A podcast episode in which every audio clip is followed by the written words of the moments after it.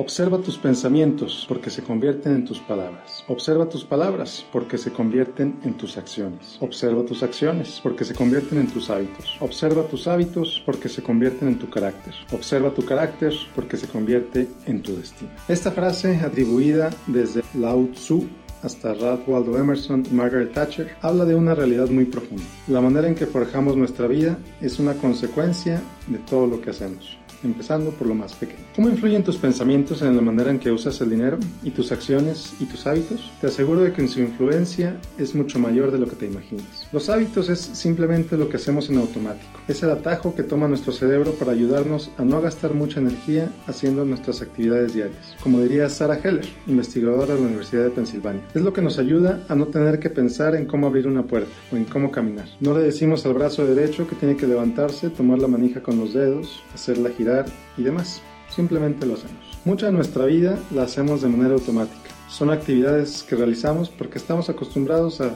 simplemente hacerlas así.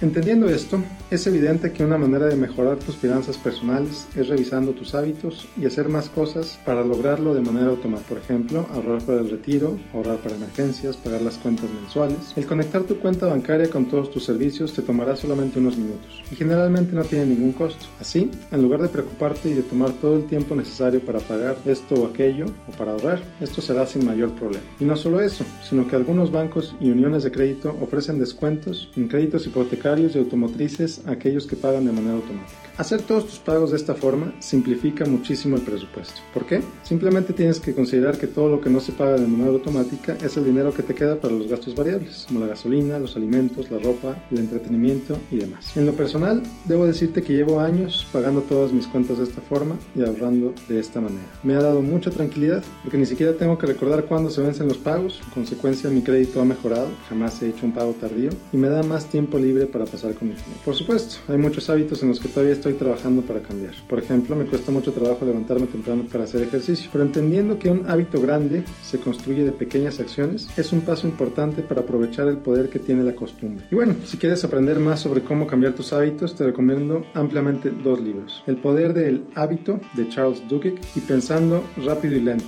de Daniel Kahneman. Ambos libros los puedes encontrar en inglés o en español. Como siempre, te invito a seguirme en Facebook, en facebook.com, diagonal Miguel Gómez Consejero. Soy Miguel Gómez, deseante una semana en la que tus hábitos empiecen a ser productivos para ti. Soy Miguel Gómez, consejero financiero, Noticias MBS.